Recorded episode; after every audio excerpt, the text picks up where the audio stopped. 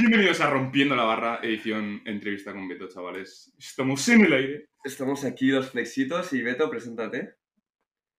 Hola chavales, aquí estoy. Bueno, supongo que la mayoría ya me conocerán. Eh, ¿Queréis que me presente en plan entero o...? Sí, sí, puedes decir un poco, pues, eh, pues quién eres ¿Quién tú, eres? un poco, eh, pues, tus Vale. marcas y demás. Suponemos que la gente te conoce, pero bueno. Por si acaso, para el que no lo haga. Pues nada, eh, buenas a todos chicos. Mi nombre es es Beto, bueno, Alberto Raiz es mi nombre en verdad. Y compito en powerlifting. Y bueno, tengo 22 años y en powerlifting pues he sido, pues en 2018 fui campeón de España Sub-Junior. En 2019 fui y en 2021 he sido campeón de España Junior. O sea, en 2022, perdón. Luego también fui tercero Europa y campeón de España, campeón de España Open. Y ahora en el último año, en 2021, fui, fui campeón del mundo junior, eh, hasta ahora en 66. Y ahora este último año pues me pasé a la categoría de M74. Buen palmarés, eh, cabrón. Como veis, muy, muy normalito, Muy ¿no? normalito. Una persona estándar a la que invitamos. ¿Qué, ¿22 años, 2000 o 99? 2000, de Ah, 2000. O sea, tienes nuestra edad, sí, de nuestra edad. ¿sabes? Claramente Sí. no tenemos los mismos hitos No, no, históricos. Danos tiempo, danos tiempo. Que, o sea, pero yo a ti te veo, o sea, desde que empecé en el mundo del gimnasio prácticamente, como que ya te veía ahí, o sea, llevas mucho tiempo compitiendo, mucho tiempo Sí, en el ¿no? realmente ¿Cuándo empezaste? llevo, o sea, empecé a entrenar Power como tal en 2017 Sí. y mi primera competición fue en 2018. O sea que, que sí, ya van unos cuantos años. O sea, imagino que ya cuando empezaste Power ya viste que tenías potencial y al año dijiste, me, apetece competir, o fue más en plan por pásatelo bien. Claro, realmente yo al final hacía calistenia antes, empecé en 2012, 2013 Sí. y al final pues cuando empecé a en el gimnasio es que ya tenía, ya tenía muy buenas marcas, o sea, ya comparado a nivel internacional ya tenía muy buenas marcas. Entonces nada, a los, a los tres meses de empezar en el gimnasio ya empecé con mi entrenador, con Oscar Sánchez, Sí. para prepararnos ya, ya para competir, porque lo te digo, al final, yo qué sé, llevaría seis meses en el gimnasio y tenía 100 kilos de banca pesando 57 kilos. O sea que, mi pregunta es, eh, ¿cómo conociste a Oscar? En plan, ¿cómo fue eso de que... Bueno, hay que decir que tú competiste Bueno, contra Óscar, pero- sí, y estuviste ahí compartiendo el, Sí, compartiendo... el warm-up. Sí, sí. Sí, sí, sí. Era gracioso. Bueno, sentadilla, ojo, ¿eh? Pero el resto sí que me ganó un poco. no, que lo que te digo, en plan, ¿cómo dijiste, wow, el Power me mola? ¿O fue Oscar el que te vio y dijo, a este no, no, no le puedo perder? Nada, yo realmente es que cuando me apunté al gimnasio, básicamente estaba haciendo como una mezcla entre calistenia en la estrada y power, por así decirlo. Entonces, eh, lo que digo, al final, al principio yo no sabía que existía el powerlifting, pero luego ya, una vez me fui metiendo más y tal, pues a través de Instagram, YouTube y todo, pues ya descubrí que el powerlifting era un deporte como tal. Y me puse a ver marcas y vi que las marcas que yo tenía eran ya en plan bastante buenas. Y yo soy muy competitivo, entonces dije, joder, pues ya estoy en el gimnasio, pues me apetece competir en algo, ¿sabes? Sí, sí, sí. Entonces, pues dije, pues ya que quiero competir y me va bien y tal, pues empiezo como entrenador. Y a Oscar le conocía de YouTube y de las redes de Instagram y tal. Y decidí empezar con él porque era de Madrid y además, simplemente al verle un poco lo que transmitía, yo creía que iba a ser una persona que iba a compaginar. Sí. Guay, y esa competitividad que hablas, o sea, ¿habías practicado ya antes deportes? ¿Siempre has hecho deportes o simplemente mm, desde pequeño, desde que naciste, eras así? Sí, yo al final en 2007, bueno, con no sé, con siete años, algo así, empecé a jugar al fútbol eh, y es el deporte que más he hecho durante toda mi vida. Estuve siete, ocho años y ahí también, o sea, también llegué a un buen nivel, he jugado en División de Honor un par de años Sí. y, y eso, el fútbol ha sido mi deporte principal. Luego también estuve jugando al tenis muchos años, en plan siete años también, algo así, compaginándolo con el fútbol, pero como de deporte secundario más o menos. Sí. Y también jugué al rugby un año. Y nada, y la calistenia, que también estuve unos cuatro años. ¿Y cómo, cómo descubriste la calistenia? O sea, porque me imagino que es lo que te introdujo luego al gimnasio. Porque realmente simplemente quería mejorar mi físico, entonces pues la calistenia era como lo más, lo más accesible, lo más... Yo además era muy joven, tenía 12, 13 años, entonces era como lo más accesible de tanto de dinero como de desplazamiento, como Sí. todo. Sí, sí, si te fijas al final, Mazo Peña empieza por, bueno, uno por deportes o por, en plan, Sí, calistenia. bueno, yo empecé ¿Sabes? en casa, que es lo Sí, más sí, bueno, que hay. que al final es como calistenia, pero no, ¿sabes? Sí, No, sí, mítica sí. barra de dominadas en tu casa y ya está. Y luego, aparte de eso, a, a mí una cosa que me encanta es el tema de cómo compagináis la carrera académica. Además, creo que tú haces ingeniería. O sea que Sí, no yo es. acabé de ingeniería industrial el año pasado el grado y ahora estoy en el máster. Ostras, ya ves. Ya ves. Y. Uy, va, joder, que tenemos un mensajito todo el rato. Y. Vale, ¿y qué tal has, co- has podido compaginar esa carrera con. Bueno, Porque imagino que meterse en entrenos de tres horas eh, teniendo que estudiar eh, cuatro eh, no es fácil, ¿no? Sí. sí, a ver, mm, bastante a duras penas. O sea, sobre todo, hombre, ha habido momentos, sobre todo en tercero, o sea, en 2021, que fue, fue muy duro. ¿Ah, ¿Es cuando estuviste en Estados Unidos? no, estuve en Estados Unidos, bueno, eh, llegué en agosto de 2021, o sea, estuve en cuarto. Llegué en Ah, agosto de 2021 y me volví en mayo de este año. Entonces, lo de, pues el curso anterior, ese fue, fue bastante duro, porque al final tenía que, lo que decís, ya tenía que entrenar tres horas, luego además estudiar, la carrera ya era difícil, además llevaba compaginando con las asesorías, con las redes sociales y todo, y ese año fue bastante agobiante, la verdad. Pero bueno, al final, yo que sé, creo que, creo que son etapas que también yo creo que estamos en la edad, pues, de, de apretarnos y ir a por lo que queremos hacer. hacer todo. Y nada, pues eh, tenía claro que quería estudiar, que quería acabar la carrera, entonces pues no me quedaba otra que organizarme muy bien, sobre todo al final dejas de lado cosas que quizás no son tan importantes para ti, como el móvil, como estar viendo series o cosas así, y pues te centras yo creo que en lo que más te importa y sacar tiempo para ello. Pues Sí, ya o sea, imagino que con ese estilo de vida lo más importante y la habilidad que más tienes que desarrollar es la disciplina. O sea, es el saber decir, y de hecho te lo he visto en algún vídeo de YouTube y preguntas de Instagram y tal, saber decir no, pues a lo que dices, estar con el móvil, eh, series y demás, y decir ahora mismo lo que me toca es esto, ahora mismo lo que más me renta es esto, porque a largo plazo es lo que más me va a ayudar. Sí, eso es, eso es. Sí, y tema em, competición, ¿por qué decidiste pasarte a 74? ¿Por tema altura, por tema de eh, el peso?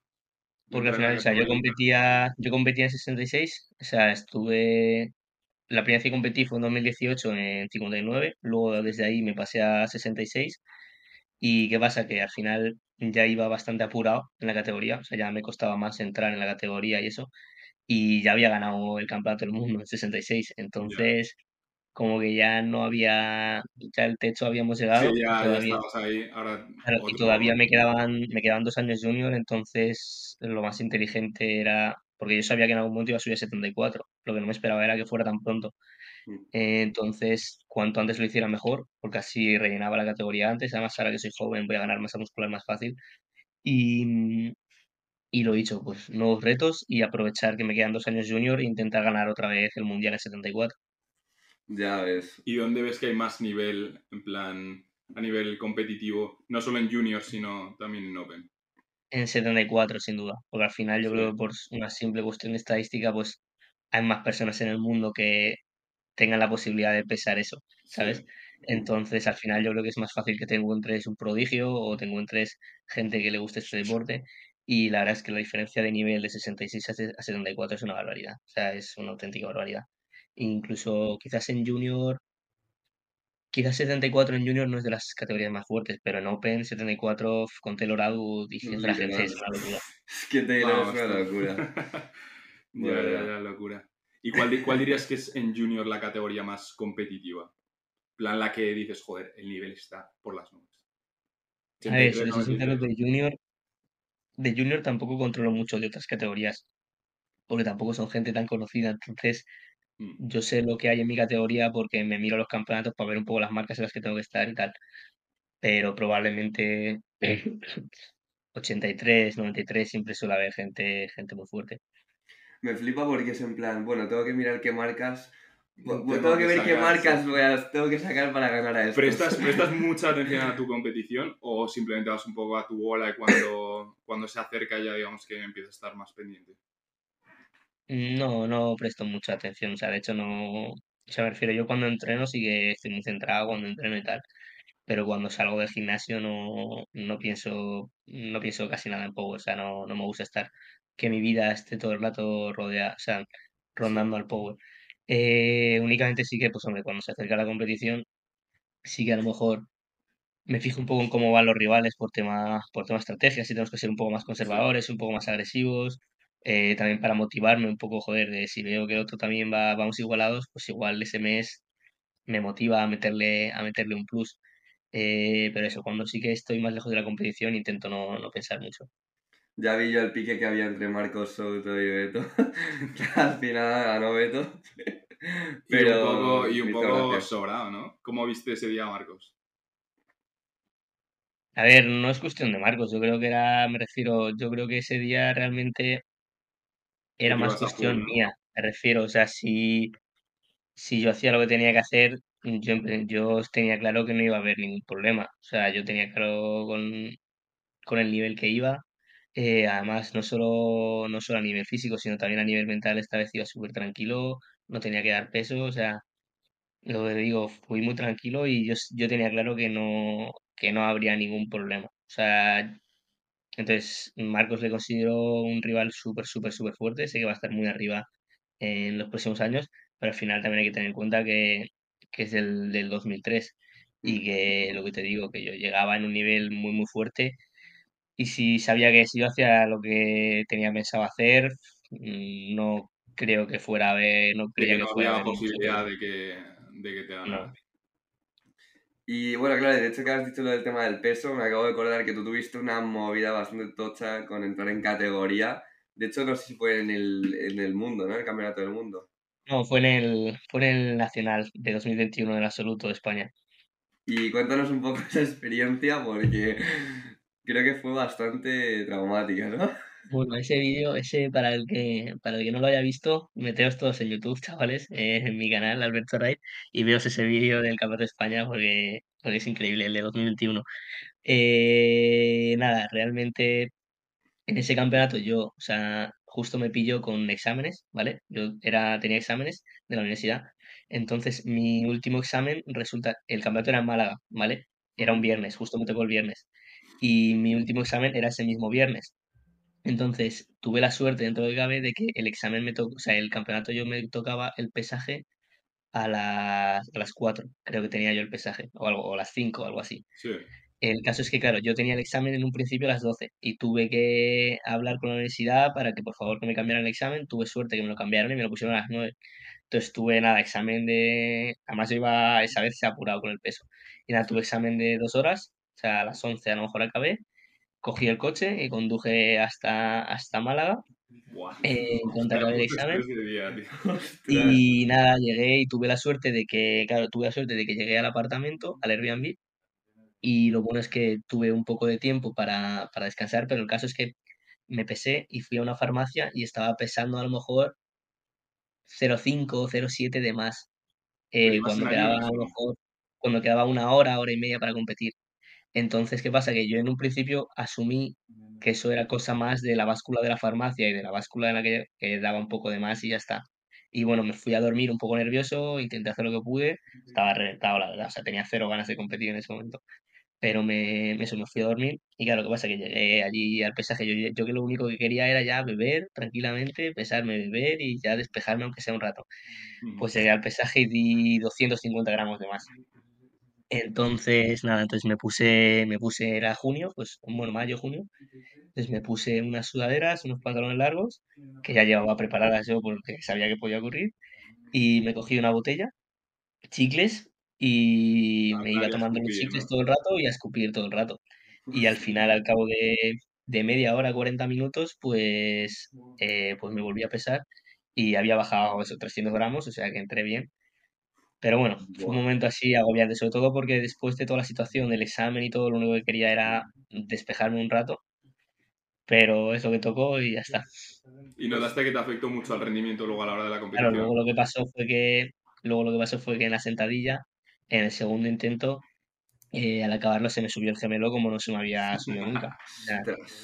Entonces, ¿qué pasó? Que lo que te digo, pues se me subió el gemelo y de no poder, no poder mover la pierna. O sea, me ha pasado de me duele el gemelo, pero bueno, puedes doblar un poco, no podía doblar la pierna de verdad. Posible, me tuvo que ayudar a Oscar a salir de la tarima tal. Y me preocupó bastante, sobre todo para el peso muerto. El tercer intento no lo pude hacer, por supuesto, el de sentadilla, porque no me dio tiempo a recuperarme. Y, nada, y luego al final lo bueno es que para el peso muerto no me molesto mucho y pudimos acabar la competición, pero fue un momento muy agobiante porque además el segundo intento en principio fue válido y luego el jurado de repente me lo dio nulo. Eh, cosa que, bueno, que en verdad yo creo que era válido, pero, pero bueno, que al final son decisiones del juez en ese momento y ya está. Y claro, yo ahí me agobié mucho porque al final yo ahí tenía la, obliga o sea, la obligación de ganar, sí o sí. Y claro, si de repente me quedo en sentadilla con el opener, me pasa esto en el gemelo, que no sé si en el peso muerto voy a tener problemas, no sé tampoco si con las condiciones del día en banca voy a tener problemas, pues me empecé a preocupar. Pero bueno, luego al final ha salido todo fácil y bien. y esto fue, has dicho, en el Nacional 2021, ¿verdad? Eso es. Vale, y a la hora del Mundial, o sea, porque imagino que pasar del Nacional, nosotros hemos estado en el Nacional y, bueno, yo no, es verdad que no competí, pero no me dio la sensación como de, no sé, de evento tan, tan tocho como supongo que será un Mundial. Em, cómo es vivir un mundial y cómo es ganar un mundial. Em, a ver, es, es cierto que en el mundial. más o te impuso muchísimo? no, no, o sea, cambió muchísimo, o sea, fue muy importante el mundial, o sea, fue un momento muy importante. Yo he ido a dos internacionales, al europeo en 2019 y al mundial en 2021. Y la cosa es que mm, me refiero, el mundial es cierto que como fue con el COVID, a nivel organizativo sí que fue bastante sencillito. O sea, lo bueno es que fue en las instalaciones de Leico, entonces era más llamativo, pero fue bastante modesto. Entonces, respecto a la organización, voy a hablar un poco más del europeo, que eso sí que estuvo muy chulo, estuvo muy guay, porque al final es como en una nave mucho más grande, está todo mucho mejor montado, tienes tu rack eh, en todo momento fuera de, de la zona de competición para que si llegas un día antes o lo que sea, ya puedes tomar tus medidas y las apuntas sobre todo una cosa muy clave para mí, que para mí es fundamental, y por eso voy casi más tranquilo a los internacionales que a los nacionales, es que en cada hotel oficial hay una báscula de competición calibrada. Entonces tú puedes pesarte en esa báscula y sabes exactamente lo que estás pesando. No es como una báscula de tu casa que igual pesa 500 de más, 500 de menos o lo que sea. Es, tú puedes en todo momento ir midiendo bien tu peso corporal y eso lo valoro muchísimo. Y luego a nivel organizativo, pues eso es como más serio, más bonito, por así decirlo. Es como más bonito, más... Y luego también eso, hablar con, con otras personas de otros países, ves el chándal de cada uno de su país, dices, coño, este es de Japón, este es de no sé dónde, este... Luego además, claro, hay algunos que has visto en redes sociales que son rivales tuyos y nada más les ves entrar con el chándal de su país y dices, coño, este es el chaval que luego nos va a dar problemas. ¿sabes? Y, se asume, y se asume que, claro, ellos también, en cierto modo, piensan en ¿sabes? Claro, y, eso es muy bonito. Luego, de hecho, además, alguna anécdota curiosa fue, por ejemplo, en, este mundial, eh, de repente estaba yo, yo ya había acabado el campeonato y, y estábamos yendo al McDonald's para comer. Y de repente, como el, el McDonald's estaba al lado del otro oficial, de repente me vino una chica con su madre y me paró y me quedé muy rayado, en plan, ¿qué hacen aquí parándome en Suecia, sabes? Y resulta que era una chica de Sudáfrica que me, ah, que me, que me conocía y me pidió una foto y eso. Y me quedé muy loco, la verdad, eso fue, fue muy tocho. Qué ilusión. Pero nada, entonces respecto al Mundial fue, fue un follón. El Mundial fue un follón. Como todos mis campeonatos, siempre tiene que haber algo, pues fue un follón. Porque yo estaba en Estados Unidos y el Mundial era en Suecia. Y encima el problema es que el problema es que había COVID en ese momento. Entonces tuve un profesor que me dio muchos problemas, eh, que me dijo que, me que si no asistía a clase me suspendía la asignatura, no sé qué, y en fin, tuve que organizar. Luego en la universidad como que me tenían que firmar un documento y que no me lo firmaban, en fin, tuve que hacer muchos trámites allí en la universidad, que eso me agobió mucho. Pero bueno, al final, pues nada, fui, eh, volé hasta Suecia y pasé por Islandia. Bueno, fue un follón también, porque pasé por Islandia, en Islandia cogí otro vuelo hasta Dinamarca y en Dinamarca ya cogimos el coche hasta Suecia.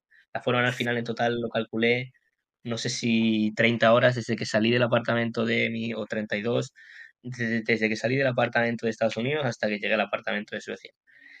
Y bueno, allí al final lo bueno de un internacional es que el viaje es una experiencia muy bonita, porque vas con, en ese caso fui con mis amigos y al final es, un viaje, es un viaje que no disfrutas de turismo, es un viaje especial con tus amigos, ahí va muy mentalizado y luego el campeonato, lo he dicho, como que te sientes en otro ambiente, el directo es mucho más, más serio, por así decirlo, y sabes que hay mucha gente, te va a ver mucha más gente de España porque mucha más gente va a estar pendiente de eso. Y además están pendientes a ti y no a, a, todo el mundo como un nacional. Sí, total. Y en, Buah, es en el momento en el que ganaste, en plan que sabías ya que ibas a ganar, o sea, ¿cómo te sentiste? Fue como lo mítico de cuando llegas a una marca en, sé, en Banca 61 muerto que te dura un minuto la felicidad y luego ya es como, venga, va, siguiente. ¿O fue más, lo disfrutaste más?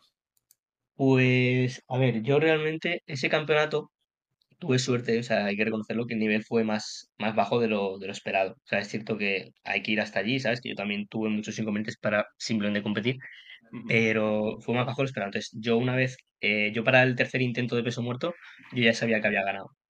Entonces, el tercer Eso era intento no me jugó nada. Y entonces, eh, la verdad es que en el momento, lo primero en el momento en el que me enteré de que ya había ganado, hombre, fue, fue una, una, una felicidad muy grande. Pero bueno, como todavía tenía que competir, eh, pues no, todavía me quedaba competición, todavía no lo había procesado, ¿sabes? Sí. Fue ya cuando a lo mejor me dieron la medalla, cuando estaba ahí en el podio, cuando sí que, joder, uno, sobre todo yo lo que sentí, fíjate, más que felicidad en ese momento fue alivio, yo diría. Yo creo que esto es muy típico, esto se lo habéis escuchado hace boom, además también yo creo que la primera vez que ganó el Mr. Olympia, como que la primera vez que ganas algo así, te quitas un peso encima muy grande de saber que al menos ya lo has hecho una vez. O sea, te quiero decir, de... Pero te lo aca- mi, mi pregunta es, ¿te lo acabas de creer? ¿Sabes? En plan, soy campeón del mundo. Sí, ¿te lo yo creo que sí. Yo, es- yo sí me lo creí- yo sí me lo creía porque al final yo creo que, mm, que yo que sé, que yo sé todo el esfuerzo que he hecho para llegar hasta ahí, entonces me creo totalmente haber llegado hasta ahí. Sí que es cierto que yo creo que el momento más, más emotivo, más duro, fue porque en ese momento estás feliz, estás con tus amigos, te ríes, estás allí, no tienes tiempo para pensar, simplemente lo disfrutas, disfrutas el momento, eres feliz y ya está. Pero yo creo que el momento más emotivo, más personal, fue, bueno, luego llegué al apartamento, también lo mismo, subo historias, entonces tampoco me, me da tiempo a pensar nada. Pero luego después de eso nos fuimos a, mm, nos fuimos en coche a ver unas cascadas que había por allí. Y ese fue el momento, yo creo, más emotivo, porque me preparé la publicación de Instagram, la estaba escribiendo, Sí. y claro, estábamos en el coche, ellos estaban en lo suyo, yo estaba centrado en la publicación y mientras tanto estaba pensando. Y claro, estaba pensando en, joder, en todo lo que me había costado llegar allí, todo lo que había pasado, todo de tantos, y ya no solo son, es el tiempo de tantos años, sino de todo lo que has tenido que vivir, en plan de sufrir para llegar hasta ahí. Y yo me puse a llorar, ¿sabes? Y estuve llorando, en plan, un tiempo, pensando simplemente en lo que habías hecho y al final te sientes orgulloso, que a veces como que eres muy duro contigo mismo de todo lo que has hecho y luego dices, joder, valora también todo lo que te has tenido que sacrificar y todo realmente lo- el valor que tienes, ¿sabes?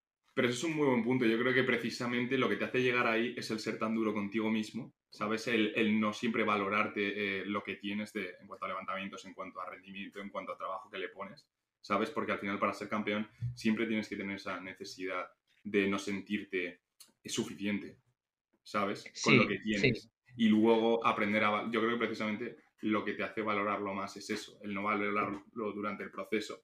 Y una vez que lo consigues ya, compararte un poquito más. Porque supongo que ahora mismo será el mismo proceso que tú tienes de mm, no me considero suficiente en cuanto a levantamientos, que yo creo que le pasa a todo y eso es al final lo que te hace llegar a- arriba. Si te soy sincero, ya no es tanto en cuanto a levantamientos, porque en cuanto a levantamientos sí que al final yo creo que uno es consciente del, del valor que tiene porque sabe dónde está compitiendo y sabe lo que es capaz de hacer, pero yo creo que es más quizás es a nivel personal, ¿sabes? De todo lo duro que eres contigo, contigo mismo. Y sí que estoy de acuerdo contigo, al final yo creo que para llegar a ese nivel tienes que ser un poco así, porque si no, pues como que te conformarías y no apretarías tanto. Total. Pero también lo que te digo, también es cierto que creo que uno tiene que aprender a, a controlarlo y a valorarlo y eso es lo que más tengo que trabajar, porque al final llega un momento en el que puedes, eso puede explotar y puede explotar de tal forma que al final, Sí, hombre, claro, evidentemente no. o sea, lo dejes o que realmente no te compense. Claro, o sea, realmente hay momentos en los que, sí, sí, hay momentos en los que puedes mm, realmente perder toda la felicidad simplemente por, por esa mentalidad y realmente al final hay que, hay que también aprender, yo creo, a llevar un poco el joder, el exigirte a ti mismo, pero también tener un poco, tener un poco en cuenta el, todo lo que estás haciendo, que lo estás haciendo lo mejor que, que sabes hacer y, joder, valorar todo eso. Sí, totalmente, porque es que además Totalmente de acuerdo, sí. yo lo pienso y digo, vale, tú porque ganas, pero imagínate a alguien que tiene tu mentalidad y encima no gana, ¿sabes? Puede... Claro, yo creo que eso va a depender de la persona. O sea, tu, tu mentalidad, ¿cuál dirías que es eh, a la hora de competir? A la hora de competir yo creo que voy a ganar a todo el mundo. O sea, a la hora de competir yo no tengo...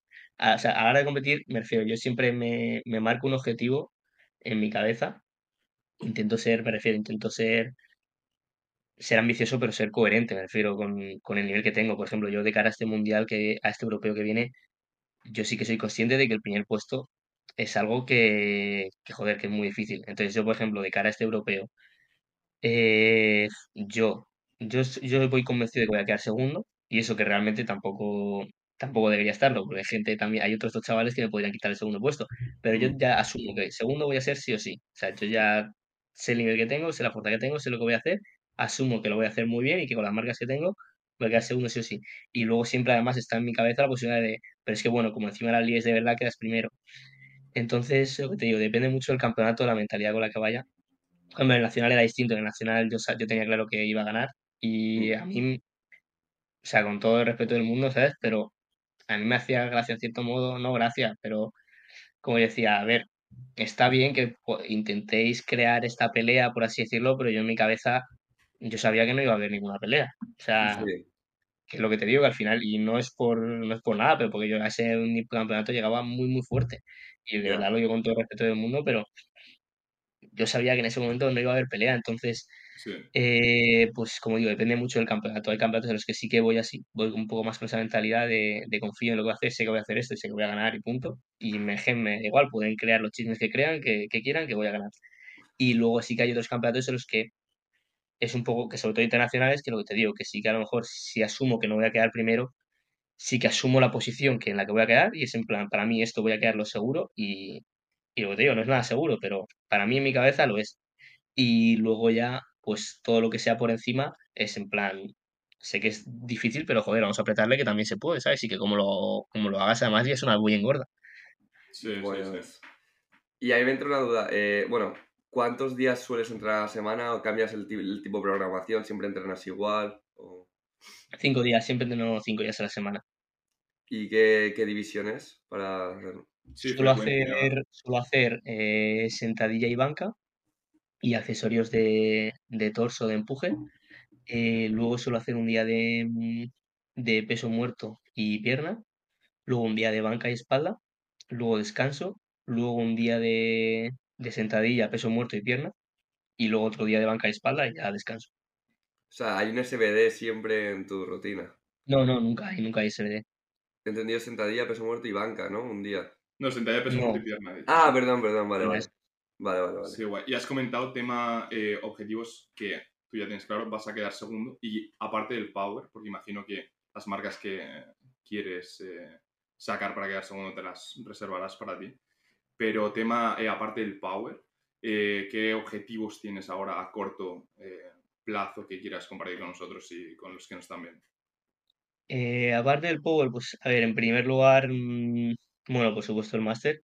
Mm, quiero acabar ya el máster, o sea, y acabar ya los estudios y ya, ya ponerme a trabajar. Ujú. Eso, por supuesto, en primer lugar. Y luego, en segundo lugar, eh, lo que digo, trabajar a lo mejor más en, en, en mí como persona, a lo mejor en cosas que quizás mm, no que, o sea, que quizás me hacen daño a mí. O sea, no creo que sean cosas que tengan que mejorar respecto a los demás, sino respecto a mí mismo que me pueden hacer daño. A lo mejor lo que os he dicho, aprender a, a valorar un poco realmente más lo que soy y quizás no machacarme tanto, a aprender a tomarme las cosas quizás con más perspectiva y, y no tan a- y no, mm, no generar tantas expectativas quizás que me puedan dar ansiedad. Sí, Eh, en general, lo que te digo, trabajar más quizás en, en ese tipo de aspectos sobre mí para que, joder, porque al final yo tenido momentos muy malos, sobre todo 2021 fue un año muy, muy duro, y no volver a caer hasta ahí. Entonces, Mm. poco a poco creo que pues al final uno va evolucionando y creo que va mejorando, pero eso, intentar no, no volver a caer en eso y mejorar en todo ese tipo de cosas. Y al final simplemente pues, disfrutar el tiempo con mis amigos, eh, con mi familia, y ya está, yo con eso soy feliz. sí. Buah, Y eso a ves. corto plazo. Y a largo plazo, ¿dónde te ves tú? ¿Te ves viviendo de esto? ¿Te ves compitiendo en Power 10 años más? ¿Te ves mm, cambiándote a culturismo? ¿Te ves, ¿Cómo te ves eh, a largo plazo? Yo, bueno, en primer lugar, a nivel deportivo, eh, sí que me veo, me veo compitiendo muchos, muchos años en powerlifting. O sea, yo al final, yo sí, yo ahora mismo como me veo es teniendo una carrera de powerlifting como, pues como la que puede ser de un futbolista, mm, de llegar hasta su pico de rendimiento, por así Ya, decirlo, y yo el día en el que vea que, o sea, no me veo compitiendo hasta los 60 años, por ejemplo, por competir, sino que en un punto en el que yo ya vea que, joder, ya todo lo que viene a partir de ahora es empezar a bajar, que ya no vas a poder llegar a ser la misma persona de antes y que además, igual en ese momento ya tengo una familia, ya tengo otras aspiraciones, lo que digo, una familia que cuidar, otras aspiraciones de trabajo o lo que sea, pues en ese momento sí que lo dejaría. Así que mm, lo que te digo, no me veo compitiendo siempre, sino que llegará un momento en el que yo asumiré ya el punto en el que estoy y dejaré de competir sabiendo que lo que te digo, pero lo que sí que quiero es llegar a ese punto solo va a llegar en el momento en el que yo ya esté satisfecho con todo lo que haya hecho en el Power. Y respecto al culturismo, me lo planteo, pero lo mismo. Sería un poco acabar del Power, por así decirlo. En plan, como ya quiere retirarme, por así decirlo, porque ya he hecho todo lo que quería hacer. Y a lo mejor competir uno o dos años, es que no me llama mucha atención, pero simplemente sería competir uno o dos años en culturismo por, Por un poco. Por decir que lo he hecho, por ver un poco el físico que he sacado y el físico que de esos años, y ya está. Por yo compito uno o dos años, me hago las fotos en Instagram, ¿sabes? Y- o sea, se cuando crezcan, mira, tú, así estaba yo. lo lo y, y ya está, y ya dejarlo en todo y centrarme, pues eso, pues en, en mi familia, en mi trabajo, y entonces al final es, te lo digo, al final, claro, nosotros tenemos 20 años y nos creemos que, pero que luego que hay muchos años después, ¿sabes? Sí, sí, brutal. ya me empezaría a centrar en otras cosas más de mi vida y ya está. Vale, y Seguiré luego entrenando, por supuesto, Ah, corte. Eh, nada, seguiré entrenando, por supuesto, pero tío, ya no a un nivel competitivo. Y poder viajar, poder disfrutar de otras cosas que a lo mejor en estos años no he podido. Sí. Mucha gente se olvida de eso cuando, con el tema de, eh, pues cuando compite y tal, que se cree que su vida acaba a los 30 años y no, tiene, y no es consciente de que eso pasamos sobre Bueno, todo... depende de qué nivel compites, acaba o no. Le decimos mucho, le decimos mucho eh, Vilchus y yo el tema del culturismo, que la gente se mete unas cantidades de, de esteroides que, pues eso, que a los 40 están con fallos renales, fallos cardíacos. Y claro, yo creo que esa gente cuando empieza, empieza con 20 años y es como mentalidad de, ¡buah, el ahora a tope! Pero claro, no tiene en cuenta que luego va a tener familia, que va a tener hijos y que va a decir, joder, en verdad sí quiero vivir más para estar con ellos. Y claro, estás jodidísimo. Perdona que te corte, estamos los tres haciendo promo de My Protein. Literal, tú. Sí, eso es un poco lo que hemos hablado antes y es un poco. mm, Eso ha pasado ahora y hace mm, mil años. O sea, Sí, sí. al final, si tú quieres ser bueno en algo, si tú quieres ser el mejor en algo, si tú quieres destacar en algo y digamos que tu nombre quede plasmado en, en algún sitio, tienes que tener un poco una personalidad autodestructiva y una personalidad muy obsesiva y muy eh, Mm. De no valorarte lo suficiente, porque si no, no vas a hacer todo lo que tienes que hacer para llegar ahí. Entonces, esa es la gente que dice, me voy a meter una cantidad de... que, ojo, no lo estamos recomendando, pero me voy a meter una cantidad eh, inhumana, ¿sabes? En plan, Sí. eres literalmente un superhombre, ¿sabes? De, de esteroides, voy a hacer todo lo que haga falta, voy a dormir mm, 10 horas al día, no voy a tener vida social, mm, no me voy a valorar, ¿sabes? Para conseguir eso. sí. ¿sabes? Y esa es al final la gente que acaba ganando. Y luego está, digamos, es un poco... ¿Tú conoces eh, a un tío que se llama Jordan Peterson? Me he oído el nombre, pero ahora mismo no Vale, sé. bueno, pues básicamente este tío habla de un concepto de que, digamos, tienes que aprender a ser un monstruo y luego aprender a controlar ese monstruo, ¿sabes? Pues es un poco el crear el monstruo lo que te hace ganar y luego cuando ya no puedes seguir compitiendo, yo creo que controlar esa, eso, eso que Sí, has sí, creado, sí. ¿Sabes? Sí. Que eso yo creo que a nivel competitivo, todas las personas que destacan en el deporte que sea, sea culturismo, sea powerlifting, sea fútbol, sea básquet, tienen un poco esa, esa esa mentalidad. mentalidad. Sí, bueno, Claro, y... o sea, yo, no, nada, no, yo estoy totalmente de acuerdo con eso, o sea, con eso que comentas, o sea, pienso que es totalmente así. Y lo que te digo, no al estoy final que pienso sea que sano ni recomendable, pero es la realidad. sí, o sea, yo pienso que es totalmente así y al final lo que te digo, eh, uno tiene que aprender, o sea, yo también, en cierto modo, claro, no uso química, pero me pasa quizás en otros aspectos de la vida, pues a lo mejor tengo que dejar de lado cosas que ahora me gustan, por ejemplo, yo que sé, festivales, pues a lo mejor ahora a mí me molaría irme de festivales, pero claro, no puedo, ¿sabes? Y igual, pues claro, con, con 40 años digo, joder, pues me apetece irme a un festival, pero claro, igual ya no es el momento con 40 años irme a un festival, ¿sabes? con los, con los niños. Claro, pero entonces, y respecto ya a lo que comentas, un poco más, que sí que puede afectarte más a tu salud en el futuro, yo sobre todo lo que la recomendación que doy es que, que uno sea consciente un poco de, de la genética que tiene y las limitaciones que tiene y de realmente a dónde puede llegar, porque es absurdo mm, pagar ese peaje de sacrificar tu vida a partir de los 30, de no poder ni caminar o no poder o tener fallos renales o tener problemas de salud serios por haber sido campeón de un regional, ¿sabes? Que entiendo que pueda ser tu sueño y tal, pero... Total. Sí, sí, sí. No, no sé. que entiendo que pueda ser tu sueño y tal, pero me refiero que yo creo que hay otras cosas ahora en la vida. Y, lo que te digo, que si realmente es tu sueño lo que sientes, lo puedo entender. Si vas a competir, tal, pero no sé, yo creo que antes hay que valorar muy bien el que merezca la pena, ¿sabes? Y por supuesto, lo que te digo, si tienes fines de competitivos serios, pero ya si es en plan que te ha dado la vena de repente un, un tiempo de competir y tal, Sí, no, hay que tener cabeza. Hay que tener cabeza. eso es. claro. Sea, te ganas final, la vida de decimos ello, en Prácticamente todos los podcasts, lo que dice Stan Efferin, si quieres estar sano, no compitas, Mm. ¿sabes? O sea, es. lo, lo más sano es no competir. Y te quería preguntar, ya que haces asesorías y bueno, también estás haciendo el máster, ¿de qué es el máster? Eh, ingeniería industrial, o sea, es o sea, continuar el máster, de ingeniería industrial. Vale, grado, sí. vale. vale. Eh, ¿Te molaría más a largo plazo trabajar, poder trabajar solo de asesorías o cómo te, o sea, cómo te gustaría o cómo ves que es tu ideal de trabajo en el futuro? A ver, a mí lo, realmente lo que más me, me gustaría es pues haber crecido, o sea, haber crecido en redes sociales mm, a través del deporte y tener eso, tener ya un, un reconocimiento y gracias a eso poder montarme mi propio proyecto de lo que sea. O sea, me refiero, no tiene por qué ser asesoría, puede ser de, mm, de crear una plataforma para que se conozca gente para entrenar, o puede ser unas zapatillas de power, o pueden ser no sé, pueden ser linternas, ¿sabes? O sea, lo que sea.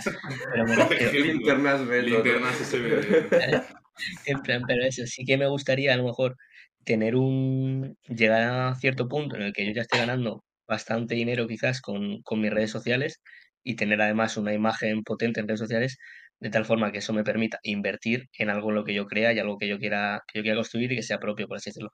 Eso sería mi sueño. ¿Qué pasa? Que, mm, que soy consciente de que eso a día de hoy puede ser bastante irreal, puede ser complicado. Entonces, realmente yo, mis expectativas normales sería simplemente em, trabajar de lo mío, seguir con mi trabajo como ingeniero, tra- centrarme en eso y continuar con las asesorías de cara, pues eso, a gente que, gente que realmente yo disfrute llevando y además sacar un dinero extra para pues tener unos ingresos extra y ya está. Pero siempre trabajo principal en principio como, como ingeniero. Vale, vale, genial. Entiendo. Y hemos hablado, yo te he dicho antes que desde, vamos, prácticamente que yo empecé a entrenar, digamos que tú ya estabas ahí en plan redes sociales eh, o en lo que sea. ¿Cómo conectaste con PBO? Porque PBO también lleva mucho tiempo. ¿Cómo fue que Iván te habló o coincidiste en alguna quedada o cómo fue? Yo a Iván es que le conozco de toda la vida. O sea, yo a Iván le conozco desde que empecé en esto porque él estaba en el equipo Power Explosive y claro, mi entrenador era Oscar, que era del equipo Power Explosive y yo he Sí. entrenado varias veces allí en el, en el centro, que no sé si sigue estando, pero bueno, en el centro de Power Explosive. Entonces está a aquí Iván abajo, yo de me- hecho. Realmente, bueno, quédate ahora. No quiero decir la- Ah, ¿sabes dónde vivo? Qué retraso. Nah, los paquetes a esta dirección. En fin, pues el caso es que el centro, pues lo que te digo, que mm, ahí, ahí fue cuando conocí a Iván y lo que te digo, como era luego de, como era luego de, de Berserkers también, pues mm, en muchas veces hemos ido a cenar, a comer, hemos entrenado juntos. Cuando montaron el gimnasio, el de Berserkers, lo mismo estaba yo, le veía casi todos los días allí en el gimnasio porque, porque yo entrenaba. Y pues al final nos hicimos muy amigos y hubo un momento en el que me, en el que me, me lo comentó y, y dije que, que, cre- eh, que creía que era el momento y empecé. Guay. ¿Y qué es exactamente en plan? ¿Qué viste en el proyecto de PBO que dijiste, coño, en plan? Me mola, quiero formar parte de esto.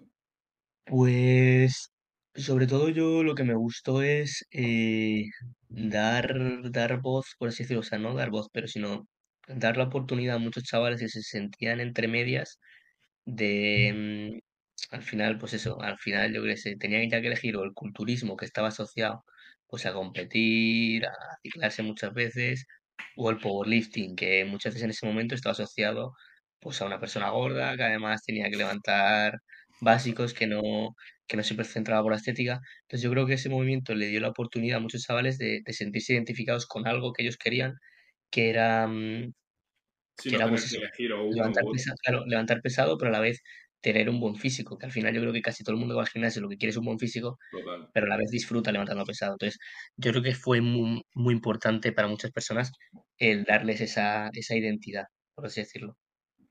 Sí, Sí, total. Eso al final nosotros siempre lo comentamos. O sea, en los círculos al final que nos movemos de, simplemente de redes sociales, de lo que tú ves, tú ves tíos levantando camiones, tú ves gente con un físico increíble, pero esos son los extremos, lo que está todo en el medio prácticamente no se ve.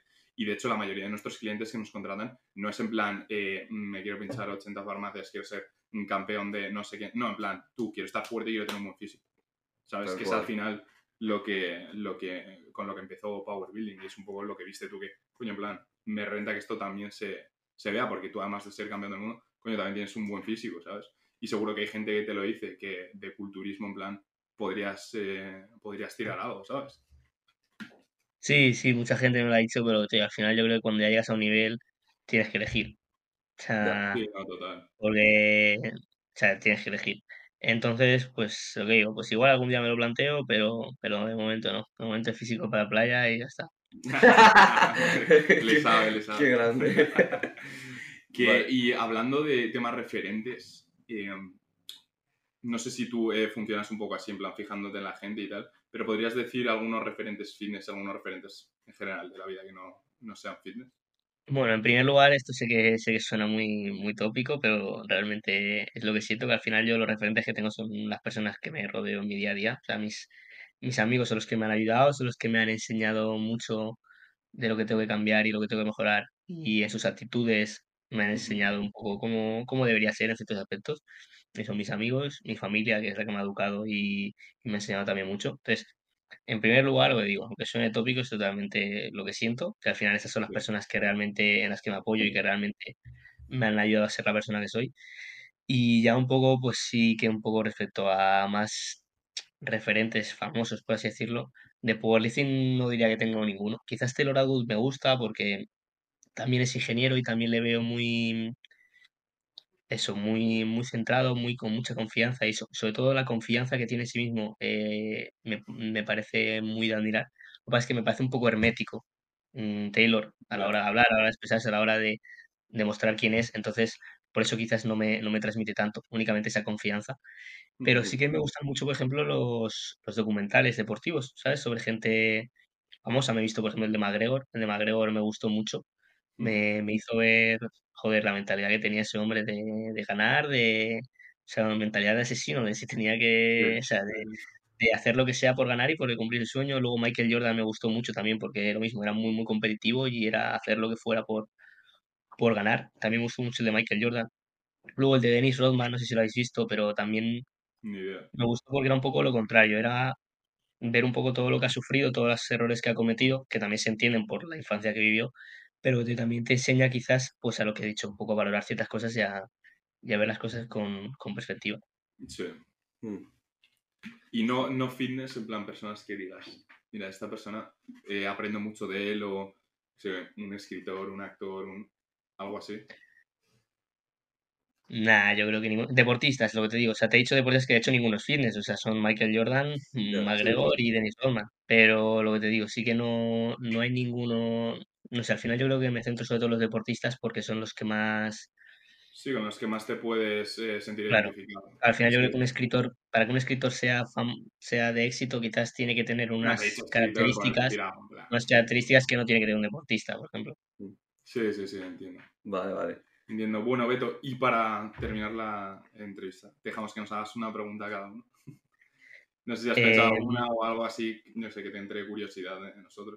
Bueno, solo, solo hacer esta, pero vosotros, ¿qué, qué creéis que es lo que tendría que hacer el, el fitness y el mundo del gimnasio en general para, mm, para que realmente sea dentro de España algo reconocido, algo que me refiero, que la gente no vea estigmatizado, por así decirlo? Esta es buena. ¿Quieres ir tú primero? No, no, ve tú. Vale. Vale. Eh, a ver, yo lo dividiría en lo que me gustaría versus lo que creo que mejor funcionaría. O sea, a mí tampoco, va a sonar un poco egoísta, pero tampoco me gustaría que esto se hiciera algo mainstream. ¿Sabes? Porque a mí personalmente no me gusta nada eh, las cosas mainstream. De hecho, me pasa muchísimo con las series. Series que se ponen de moda, no me la veo hasta que la gente deja de hablar de ella. Simplemente porque odio el hecho de que todo el mundo esté hablando de ella, todo el mundo esté como obsesionada con algo. Eh, pero es algo personal. Y em, a nivel de lo que creo que mejor funcionaría para que se hiciese mainstream el fitness, que he de decir, se está haciendo últimamente muy mainstream, ¿eh? o sea, hay muchísimos chavales que se están apuntando al gimnasio de, desde 14 hasta 20 y pico. Y yo solo he notado muchísimo en el gimnasio que entreno que, o sea, da, da igual la hora que vayas, la mayoría, la mayoría de gente que hay son chavales de... Y eso me parece la leche. Pero como digo, no me gustaría que se convirtiese en algo mainstream. Para que se convirtiese en algo así como más popular, yo creo que, eh, uno, influencers tendrían que, tendrían que empezar a empujar eso más, que ya lo están haciendo. Pero luego personas de referencia tipo eh, cantantes, raperos, actores eh, famosos y que la gente lo vaya viendo, que la gente se vaya familiarizando con ello Mm. y entonces ya digamos que a la gente tiene menos rechazo a ello, porque normalmente muchísima gente es como un hobby, ¿sabes? El hecho de entrenar, algo que te gusta, pero no algo que es una necesidad, algo que, que realmente es, es- es importante en tu vida, lo cual es, o sea, toda persona debería entrenar, no que toda persona debería ir al gimnasio, pero toda persona debería hacer deporte, debería hacer algo.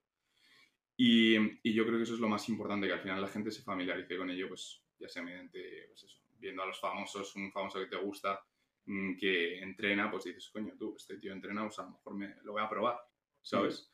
O eh, también, esto ya lo veo menos realista, pero que el gobierno hiciese a lo mejor más eh, campañas, más publicidad, eh, empresas que, que eso, que empezasen a meterse más en lo que es la cultura urbana, la cultura que es de los jóvenes, porque esos jóvenes, al final, nosotros vamos a ser adultos algún día. Pues Mm.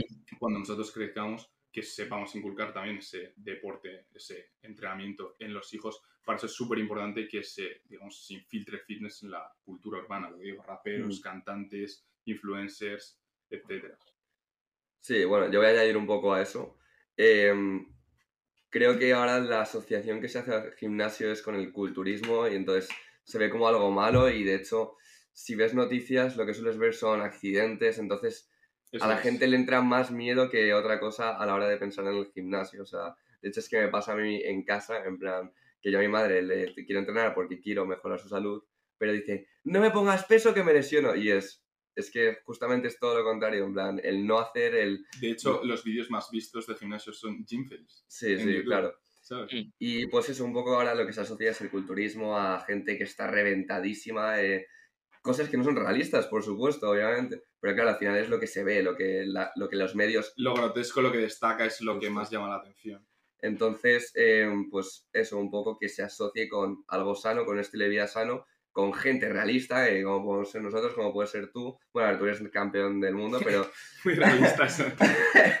pero bueno, que igualmente siendo campeón del mundo eh, tienes un cuerpo que na- nadie diría qué horror, o sea, todo el mundo diría, joder, vaya fisicazo, en plan... Y, y luego eso, pues, lo que has dicho tú, que gente más normal, gente más urbana, eh, pues lo muestre, que no sea que se vea que el, el gimnasio no es solo culturismo y que hay muchas más cosas ahí y que además, de hecho, yo creo que también mucho, algo que ayuda mucho al, al tema del deporte es que otros deportistas tienen que ir al gimnasio para mejorar su rendimiento en ese deporte. Entonces, un poco, creo que lo estamos consiguiendo, pero falta aún eh, quitar esas asociaciones que no tienen, que no Sí. son nada realistas. Y voy a añadir a eso que yo creo que nunca va a ser mainstream simplemente por el hecho de que a la gente no le gustan las cosas duras, ¿sabes? La gente tiende a ir a lo, a lo fácil. Entonces, algo que es duro como el gimnasio, algo que requiere constancia, disciplina, etcétera, que la mayoría de gente no tiene, pues yo creo que al final nunca va a ser mainstream. Puede ser más o menos popular, pero yo creo que nunca va, va a ser mainstream. Hmm, Yo sí estoy de acuerdo. No sé qué Sí, nada, un poco estoy de acuerdo con vosotros, en plan, sobre todo eso, quizás yo lo que diría es quizás que sea el mundo del gimnasio, quizás la gente un poco menos hermética, ¿sabes? Pues también siento que yo creo que muchas veces la gente del gimnasio quizás es muy hermética en el sentido de, de como Sí, que todo a pasa a a veces. piña en plan en cuanto a la gente del gimnasio. Y y en cuanto a está. gente del gimnasio ya está, y luego yo qué sé, pues van a cenar y que si a- se llevan el tupper y no sé qué. Que, hombre, puede tener sentido en ciertos, puede tener sentido en ciertos contextos y con ciertas personas, pero también yo creo que hay, hay veces que, joder, que hay mucha gente que quizás se aísla demasiado de esa vida externa que al final es, es la más, la más importante y es lo más grande. Bueno, a veces nos creemos que, que somos algo importante, por así decirlo, cuando es una burbujita enana, estás dentro de una burbujita enana dentro de lo que es la sociedad, ¿sabes? Sí. Pero, pero bueno, poco a poco a ver si va cambiando. Total. Como digo yo siempre, a nadie le gusta el matado del tupper. Sí, no, tal cual. O sea, Sí, sí, lo peor. Pero bueno, Beto, muchas gracias, Muchas tío, por, gracias por eh, tu tiempo. el tiempo. Y em, No sé si tienes algo más que añadir. Nada, hombre, que, que gracias a vosotros eh, por contar conmigo y, y lo dicho, que, que seguiremos seguir dando, dándole duro. hombre, sí, sí. mirad las redes sociales de Beto. Le estás dando caña últimamente al canal de YouTube, ¿no? Sí, últimamente estuve un poco desconectado ahí en Estados Unidos porque me era complicado grabar y estaba Sí. otras cosas. Pero ahora ya otra vez le estoy dando caña otra vez en España. De Booty. Pues nada, chavales, seguid a Beto en Insta, en TikTok tienes. Sí, TikTok también. Insta, TikTok, YouTube. Seguid a PBO en todas sus redes. A nosotros también, chavales. Y nos vemos en el siguiente. Adiós.